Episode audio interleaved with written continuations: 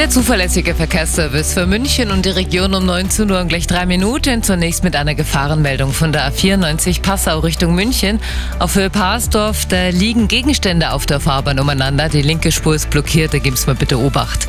Dann B11 Mittenwald Richtung Wolfratshausen zwischen dem Kreisverkehr Geritzried und Gartenberg. Die Ecke ist in beiden Richtungen gesperrt aufgrund eines Unfalls mit Verletzten und vier Fahrzeugen. Eine örtliche Umleitung ist momentan dafür sie eingerichtet. Und noch ein Blick zum Stadtgebärt, äh, Stadtgebärt, Stadtgebiet in der Werenherstraße bei der Abwägung Untersbergstraße.